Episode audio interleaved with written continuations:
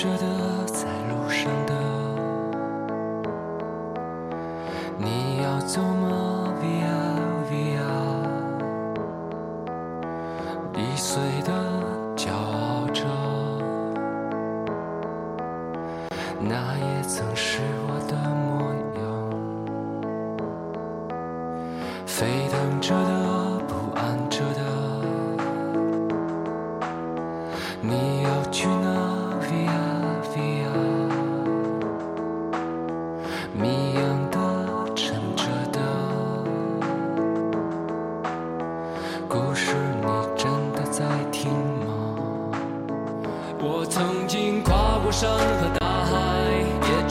人山人海。我曾经拥有着的一切，转眼都飘散如烟。我曾经失落失望失掉所有方向。Hello，大家好，我们是极电台的极女神，金，我是容颜妹儿。我是罗小胖。呃，今天呢，就是想谈谈我们之前的第二故乡。海南呐、就今天为什么要谈海南呢？主要是因为，嗯，最近不是海南发生了超强台风嘛，十七级的台风叫威马逊。之前其实之前我们并不了解这个东西，主流媒体也没有大肆的报道。是后来看，因为我们之前有很多朋友在朋友圈里面，现在海南，然后发了很多照片啊，说那边的灾情很严重，所以我们才开始关注这件事情。其实现在确实灾情已经是非常严重，需要引起大家的那个重视的。但是因为之前就是发生了马航事件，然后正好也是他的那个对，其实是七月十七号就已经文昌就已经登陆了这个台风，已经发生了这个这个事情。但是因为可能就是主流媒体对于马航这个关注度比那个要高，认为这个新闻价值更高，所以呢那个就没有引起重视。那我们一开始知道，其实我在新闻上也看到过，但是也没有重视重视，不觉得这个是有什么什么因为年年都有台风。对，因为我们那个时候在海南读书，几乎每年都要就在学校里面开个快艇什么的都是常事儿。快艇但是就这一次呢，因为是正好是在朋友圈，我们有很多在海南的朋友嘛，就在里面就是现场直播，每天出去采风去拍照，然后拍下来各种就是车子被砸扁的那种对那种图片，大货车直接被掀翻，然后路上的那种树掀翻。掀掀掀掀翻，那种树都是连根拔起，就很嗯。然后几乎就是，我刚刚还打电话给我在海南的就干妈，她是整个房子的玻璃门全部都碎掉，嗯，我们学校的也是，就有有有一个校友整理了我们海海大的那个各种各大杯盘狼藉的那个状况，然后我们当时的那个第三教学楼就整块玻璃全部被吹成那种细碎的碎片，其实还受灾还蛮严重的。但是也也有朋友在那个朋友圈里面发，就是在一片各种各样树枝倒的那个还没有清理的那些那个街道上，然后就有人支起那种简易的那种桌子，然后在那边吃方便面，就一群很热火朝天的样子。海南人还是挺乐观的。对，这就是海南人呐。这一次就是这一次台风好像达到了十八级台风，嗯，当时在朋友圈里面转载的是十八点四级，但是在百度里面收录的是十七级。具体多少呢？反正不管是十七级还还是十八级，我都没有见过。我见过最高的就是我在浙江的时候是十二点十二点八还是几级的，当时然后当时就是就是狂风凛冽，我也在家里没出去，房子没事儿，但是外面有一些商铺的那种就是外延的东西都倒了，然后树也倒了，就这种情况。但是还好吧，浙江受灾的话，基本上都不会有人员伤亡，基本上都是经济经济损失经济损，失，对就基本上都会爆出巨大的数字，因为你知道浙江、江苏这一地带一一旦什么都很贵，是。就这个房子都花个几百万是但是比较好的是放了三天假，嗯，我看到海南很多地方，它是刚刚的那个新闻报道是有三十个人失踪，包括死亡人数跟失踪人数。嗯，这次朋友圈里面很多人说，嗯没有没有见到政府的那个救救援行动，所以我们就觉得挺奇怪的。对，全部停水、停电、停网，什么都没有，就是处于那种被隔离的那种状态。嗯，就现在为止，大家现在我们的朋友圈还充斥着各种民间的组织，就是去募集捐款，然后去买购买物资。但是这个毕竟是游云散友，最终还是得有一个比较强大的一个后劲。希望可以大家有更多的关注在我们南边的一个小岛上的一个情况，大家也可以去淘宝上，嗯，其实。其实，其实我们可能红十字会做了一个巨大的作用，引起了大家的关注。对，就那个新闻上了头条，我估计得要就讨对因为讨论的非常非常热烈因。为红十字会给给南方三伏天的那个地方送了那么多棉被，而且据我们跟当地的人交流，他说的是，台风的第第二天立马就气温已经上升到四十度，了，三伏天非常热的不行了，根本就不需要棉被。然后，然后就是这种这种新闻报道之后，就很多人会吐槽啊什么的，就很多人指责他们，呃，嗯就是很离谱。但是红十字会的人也也跳出来说，呃，昼夜温差大啊，灾区人民需要棉被啊。然后我们送的是空调被，不是那种北方的什么这种反击，这种反击太弱了，根本就斗不过我们。现在其实我们嗯，不要去盲目的捐一些物资，因为你真的是不知道那边缺什么。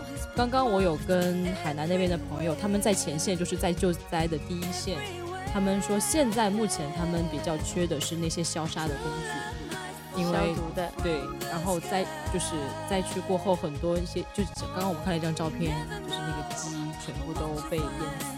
然后堆在一起，就没有人处理。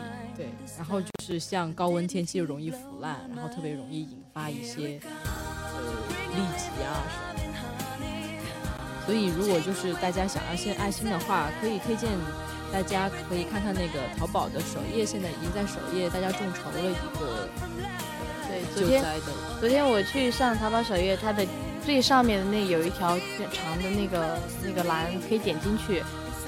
呃，它就是众筹，比如说你你给灾民买一份儿方便面，然后你出一半儿，淘宝出一半儿，就阿里巴巴出一半嗯。所以我昨天就买买了几包饼干给他们，对还不错了，他这个弄的。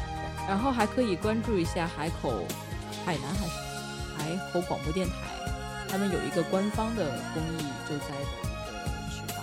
嗯大家如果是想要关心的话，可以去关注一下。嗯，这个其实我们今天不是，呃，不是要说就是要播报，对，主要我们不是不是那个救灾的电台嘛，也不知道，对于救灾的这种现场，也不知道真实的情况。对，对于这种救灾的这种知识，我们也不是说特别专业。我觉得如果呃听众里面有这种推荐的这种渠道，比如说是呃大家应该去哪里可以得到更好的，比如说你觉得在阿里巴巴它的物资并不是特别的完善，你可以找别的。如果有推荐，可以给我们发过来，发发在留言里面。呼吁大家就是更多的去关注我们的美丽的海南岛，对，然后这会让我们想起了之前我们在海南待了这么多年，然后也发生了非常非常多的有趣的事情。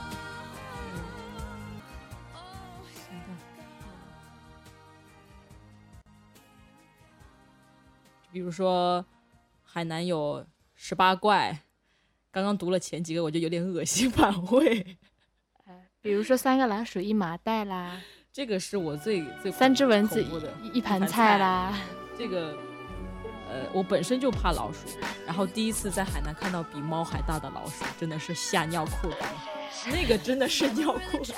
所以海南才这么容易发生灾难，就是这个地方它除了除了旅游，其他的基本上引起就是大家关注世界范围内的普遍的关注，都是因为像我们上大学的时候，海上头条吧。海南大学第一次上头条，为世界呃为中国人民广为广为认知的一个事件，就是我们那个叫什么来着，痢疾霍乱。霍乱啊，然后然后我们就封校了对，封校是什么概念呢？就是，呃，全部可以通往外界的门全部都锁住，学生是不能出去的。嗯，然后活活的在 活活的。在校园里面被关了好几天都没有出去。嗯，然后那个时候我妈都给我打电话，就封校第一天，她就说：“哎，你你没事吧？我怎么在那个 CCTV 的那个 新闻里面看到你们学校出事儿了呀？我说这么高大上，CCTV 都上了。对我们也有很多朋友被隔离，就如果是你有一些小的症状，就马上就拖出去。如果你发烧、拉肚子，然后脸色不对什么的，或者吐，立马就拖走了，拖在那个邵逸夫的那种，对，被关起来。对，在那边。后来回来之后哦，才知道原来他那他们在那边吃的好，住的好，还有电视看。早知道就拉个肚子是吗？对呀。我们那个时候在外面真的是，你看食堂吃的不知道有多差，有的时候方便面就大家抢购，你知道吧？而且水啊，方便面那些小卖部全部都是抢购一空，对，还那时候还涨价那个水，嗯，就特别想想就觉得在邵逸夫的孩子真幸福，因为最后其实也没有出什么事嘛，他又不像非典会有生命危险。然后之前我们上前段时间看了一个那个呃《同桌的你》，中间有一段就是他们非典期间，他讲的是非典，然后也是被就是男主角被隔离起来了，然后逃出来的那个场景，我们就特别有感太有同感了，就特别像我们那个时候关起来，就其实头两天我们关的时候，我们等一下放一下那首 We Are the Champions，可以插的。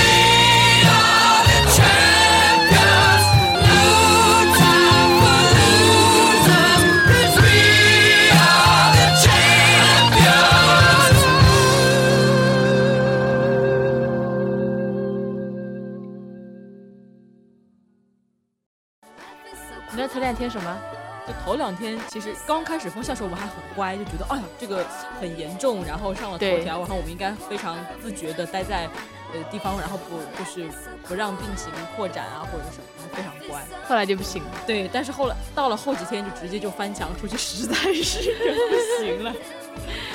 哎，我那个时候还是就是因为那个时候好像是大一在学生会嘛，然后是要管别人的。然后当时呢，我我我负责的一个地方守门是吗？守门不是守门，是守墙，就是因为门是有保安守的，但是学生一般是翻墙嘛，你要在各个地方有个点。当时我守的是一个荒地，现在已经建了楼了，但是大一的时候是荒地，里面什么都没有。然后就有一个可能是一个学长吧，就是。然后看看我啊，就觉得很无聊，就就就是表现出一副很无赖的样子，就蹭蹭蹭走过去，然后我就一个箭步冲过去，扒着他的肩，这位学长不能出去。但是后来还是被他溜出去了，就我没注意的时候。就特别想出去的时候就就。后来大二大三的时候，我就成了，就是第二次我们又出了猪流感的那回的时候，然后我就成为溜出去的那个人了，都没有人拦我了。那个时候，对，那个时候好像也上了一个，就是上了报纸，对就上了那个，因为猪流感是全国范围内的，不只是海南，但是当时的那个霍乱是只是我们海南发生了，因为它的这个气候的这个特殊性，又特别热，特别容易，对，特别容易引发这种对，只要一有一有灾灾难性的这种事情发生，什么台风啊、地震啊，很容易就防疫就做不好。天灾人祸都是特别多。对，所以现在就是那个我们那朋友就在说嘛，你们不要再买什么矿泉水啊、饼干了，这边其实挺多的，因为很多人买这个，但是真正需要的是消消杀的工具。然后就写就是昨天他发的朋友圈是缺大米是很实用的，所以就是建议大家不要去盲目的去采购这些，有时候会帮倒忙。帮倒忙就只是买东西倒还不至于。因为他需要有人去运，就是要搬运啊什么的，会抽离一些就在现场前线的会更添乱。现在朋友圈的话，其实还是挺有爱的，就是因为很多人他还是没有水没有电，或者是有些人他家里没得住了，已经都进水了。对，然后就有很多人就说，哎，我家有水有电，就是周围对离我家近的都可以过来洗澡。还有一些像这种什么高尔夫球场啊、酒店啊，就这个时候就趁机就，我不能说趁机吧，就发了公告告诉大家，你可以带上你的沐浴露、洗发水来我们酒店里面洗澡，就是免费给大家供水嘛，因为这个时候很多居民都没水，没办法。其实容爷们儿，你对海南最大的一个印象是什么呀？嗯，我觉得在海南的时候，我会待的特别舒服。现在就是别人问我，哎，你是哪个大学的？我说我是海大的。然后他说，哎，海大怎么样？然后我就我就会总结一句话跟他说，海南大学除了不适合读书，适合干一切任何事情。是的，对因为他那种懒散、浪漫，然后又很热的那种氛围，对，让你真的是没有任何心思去沉下心来读书。就对于至少对于我来说嗯是这种感觉，嗯，就特别想就他妈出去玩儿 什么的。对，其实我们之前有很多，就像像文字游记啊，介绍讲啊、四川成都和像云南昆明都是特别特别休闲、特别呃很舒适、特别适合养老的这种地方。其实我觉得就是，嗯，可能他们都忽略了海口这个城市。我觉得是整个海南岛都是这种氛围，弥漫着这种懒洋洋的，度假的这种氛围，就永远不担心明天吃什么的这种感对觉。对，就觉得那边的人会特别的，就如果是说好的话，就说说往好了说就特别不浮躁，你知道吗？嗯，就那些街上的男人穿个拖拉板儿，然后就短裤衩。对对对大裤衩，然后非常悠闲，然后非常快乐的，然后再走在街上，然后去喝个老爸茶呀什么的。对，老爸茶可能大家不知道，就是海南的大街小巷，它会有某一个这种黑暗的小门。对你不知道那个小门后面有什么，因为其他地方很正常。但是如果你把头探进去，就发现里面黑压压一片，几百人，很多人，然后在喝茶，然后在聊天，而且全是男人，对，就里面不会有一个女人，除非可能有一个端茶送水的人在嗯，是女孩子。那个是算是海南的特色，对，就是本地人是这样子的。嗯，就是男人可能他干活，或者是他有的有的人有工作，但就是确实不知道为什么会有那么多时间去喝老爸茶。然后就是我们第一次被吓到的，也是在街上骑三轮车的，都是女人，很少碰到男人。即使偶尔碰到男生的话，是东北人或者是外地的人过来讨生活，会是男人出去。我第一次刚到海南被吓到的是，我看到就是我觉得你踩自行车送客啊这种，我觉得看到女人，我觉得也也还好，能接受。但是我不能接受的是看有人在建房子，那些和水泥的视频，我就真的是不能接受。因为这个是力气活儿。对啊，其实我那个时候，呃，我的毕业论文讲的是海南的婚姻，然后它里面就有讲到为什么海南会出现这种呃男强女弱的这种呃女强男弱的这种情况。一个原因是在古代的这个理论里面，因为海南属于南方，然后南方它属阴，这种阴怎么说呢？阴气 比较重的地方，就是它很它很旺女人，就是女人长在那里会更加的身强力壮，但是男人就可能没有那么有力气之类的，有有这么一个说法，我没有经过考证啊，这个是什么什么志哪个县志里面的不记得了，但是确实是女人比较强壮。对他那边就是海南女人都挺强悍，非常勤劳，其实是他们是。但是我觉得当海南女人挺辛苦的，因为你不仅在外面干活，你在家里也得家务什么，其实都是对，都是男女人干的。对，男人男人当当男人嘛，男人你要不然有文化，你去当当官；要不然你就是真的是闲的没事干，你就你就做你男人该做的，你就享清福吧。想想好幸福哦，这样其实。呃，也也也太也有一点以偏以偏概全了，嗯，就就是还是就是说，我们这个年龄还好，对，还好，就是上一辈看到我们看到的比较多的是那些喝老八茶喝的比较欢的那些人，对，因为那个其实还是上一辈，他们，我我们我我有听说过，就是我在图书馆当管理员的时候，就是听那种各种阿嬷在那边聊天。然后他们就我我就听耳朵听到他们在讲，就是说他们邻居家是一对从浙江还是我老家，就从浙江过去一对夫妻，然后他们那些邻居就看到，就是那个浙江的那个男人那个丈夫每天早上走下来买早餐，然后买回去给他老婆吃。然后那些就是阿嬷级的那些老师啊，这种就在那边讨论说：“哇塞，太夸张了吧？怎么能这个样子？让男人去买去去去买早饭，好奇怪哦。”然后我在听旁边就听到好惊悚啊，把那那一家人视作奇葩类的，就说这男人活得不像男人，女人活得不像女人啊，这女人在家干嘛呢？就这种感觉。我我觉得我在待在海南的时候，就各种。操海南都各种吐槽，哎呀，这老鼠啊，像猫一样啊，然后又男人又不干活啊，又热的要死啊什么的那种。但是，一旦离开海南之后，你就会发现特别特别怀念那个地方。对，其实我们为什么离开海南呢？也并不是因为觉得海南不好，对，主要是因为这个地方实在太休闲了。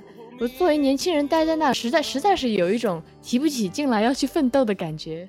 我当时是待在一个就是特别稳定的一个外企，然后我就跟我的后来跟我妈打电话说，我觉得我待在这样的生活里面，然后待在这样的城市，我觉得再过三年我就废了。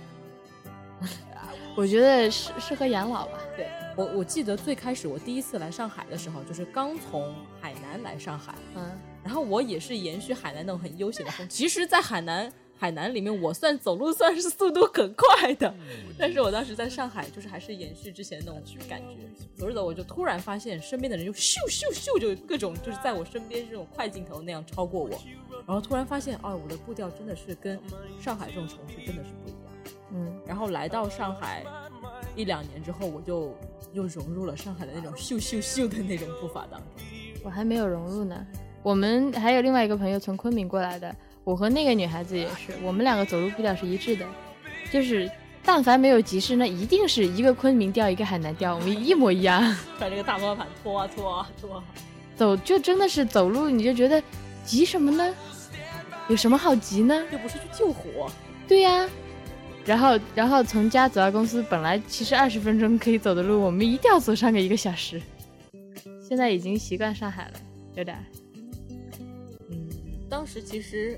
有想过留在海南岛，然后建设海南岛的那种心思，其实是有。是因为我们读的是旅游管理嘛？对，对海南来讲是最好的。我们这种人才就是他需要的，又会英语，是吧？就就感觉就是，我们就应该是去建设海南岛的。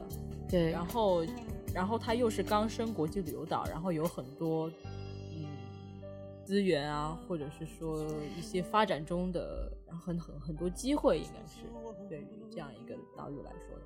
但是我不知道你怎么看，就是海南人民啊，他他他是怎么应对这个国际化的这个步程？我是觉得，一个是很多外地人过去之后，会有一定的抢了海南人民本地人的一个饭碗，所以就是，但是我我因为我真的是上班很努力的，我一个月休息两天，有的时候一天从早上九点半开始工作到晚上十点半。就十三个小时，然后呢，我就看到同事，就海南本地的那种同事，他就没有什么，就特别悠闲，然后脑子不想不想着怎么帮这个公司出出新的 idea，怎么出新的东西，想着就是怎么过完这一天。对，就只要就是对啊，就谁给他任务他就做什么，也不也不求他做的很好。当时我在当那个那个环境下，我会有一种怒其不争的感觉。但是也有可能就是我们在大陆生活的人习惯了这么拼命这么努力，就不能够理解那么休闲的这种氛围。但是没有办法，这个国际化嘛，你你自己不去抗争的话，迟早会被外地人的这种氛围也会带动起来的。你觉得海南的这种国际化会影响到呃海南本身的这种特质吗？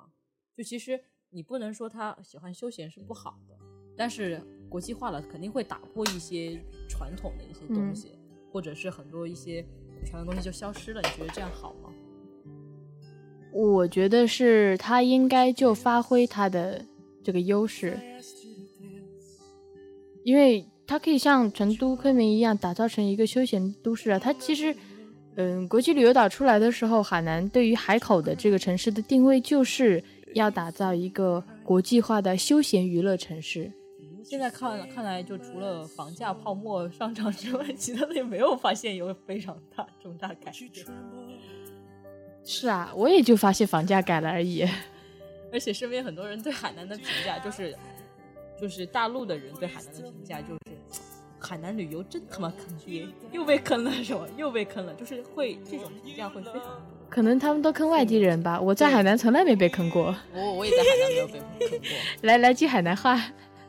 我 会的唯一的海南话，要现一下。嗯。鲁邦瓦嘎呀，莫多里嘎嘎。什么意思啊？哎，如果我们听众有海南人，会不 会我说啊，这说什么海南话，说一点不标准？什么意思啊？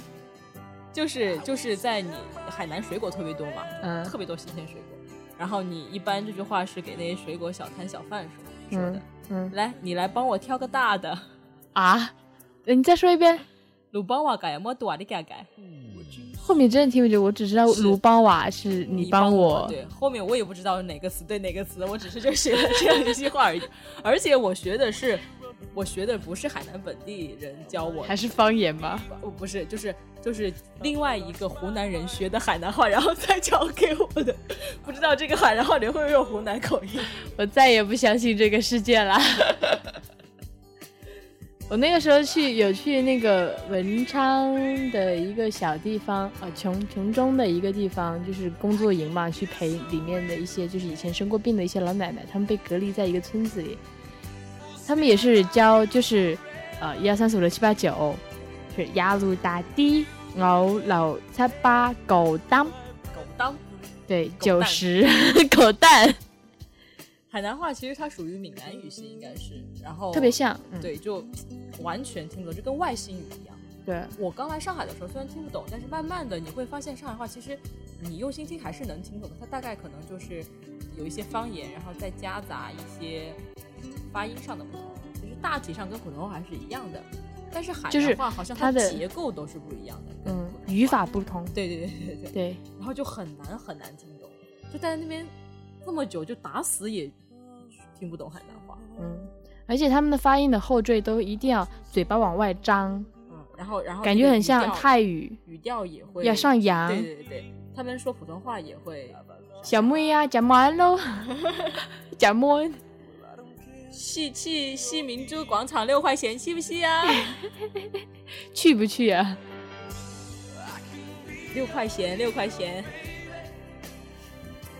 我觉得在海南最爽的就是各种水果特别特别特别多热带水果，无论春夏秋冬。我其实当时报海南大学就是冲这个去的，对，吃货就是改当时当时我妈给我俩选项，她说她说你要吃最好吃的水果就两个地方，一个是海南，因为热带它多丰富种类，还有一个就是新疆，那个气候那个气候产各种水果实在是太好吃了又甜。那那如果是说让你对比一下海南跟上海这两个地方，就海南给你的那种感觉是什么？在海南的话，我最喜欢的就是当时就是懒洋洋、特别能享受生活的自己，每天的状态都真的是特别享受生活。但是最讨厌的也是这一点，比如说我我上大学的时候，其实读了不少书。但都是闲书。那个状态下，我觉得我很难读进去一些什么大部头需要啃的书。对，就氛围也是大家都不学习。没有啊，我学习啦，我也学啦，就学了一点点。然后在上海的话呢，就是本来就是冲着这个都市化的这种高密度的这种对信息信息交流啊，我我很享受我每天每个礼拜的业余生活，就觉得什么事情都可以干，我可以待在家家里面自娱自乐一整天，或者是出去见各种朋友。会觉得特别多样化，能带给你每天有不同的惊喜，有不同的未知。那这个可能就是在海南的时候，你不一定会有，会有，因为它没有这么大的信息量。嗯，每天的生活相当简单。但是我觉得，如果是追求简单生活的人，他确实会很喜欢海南那个地方。我觉得，其实我当时在海南的时候，我并不喜欢那种，一个是本身那种很慢步调，就不。符合我本身的这种有一点浮躁的这种个性，嗯，然后二个是太热了，然后我本身身体体质又很湿热，然后就会很难受。但是什么时候是开始怀念怀念海南？就是来上海之后，你会觉得会特别忙，每天都特别忙，忙忙碌碌，忙忙碌碌的，然后就会变得越来越浮躁。这个时候你会突然会特别怀念在海南的时候的那个非常平静的自己，你就会觉得啊。那个时候就不浮躁，然后知道自己讨厌什么，不讨厌什么，就其实都非常清楚。嗯，然后就会特别怀念那种时候，就特别想回去的，然后再找回平静的那个。然后上海这个地方，就是为什么要来，也是跟你感触是一样的，会觉得说每天都会有新的东西进入，就整个人都是非常充实，都一直不停的在接受新的信息，未来一天都是未知。对。可能这种状态持续久了之后也会厌倦吧，就会更倾向于说回归那种海南的平静。对，就是我们目前的这个状态，二十二十多岁、三十来岁的正好是这些阶段，对，就是需要在成长啊，新东西的这种积累。嗯，可能四十岁就去海南得开个店养老，所以现在得赶紧赚钱。不是，现在得赶紧帮海南海南岛度过劫难，好吗？这是我们的主题，好，我们跑到哪里去了？请大家多多关注我们可爱的小海南。对，嗯，如果大家有什么就是什么建议啊之类的，就给我们直接留言嘛。对，我们今天其实嗯有有有联系那边的私人组织，但是觉得这个组织不太。嗯，因为他是纯私人的，私人的都是民间自自发的，但是他们是在前线的那种，最前线就是深入灾区的那种。但是因为私人这种，所以信任度可能不太不太高。对，所以我们就我们就不在这里公布了。如果有人特别感兴趣，特别想就是关注海南岛的，可以私下跟我们联系嘛。对，对我们我们有渠道可以让你赚钱，赚钱，捐啊，捐捐钱，对。无语了。好，今天节目就暂时先到这里。那我们下次，那我们下期再见喽，拜拜，拜拜。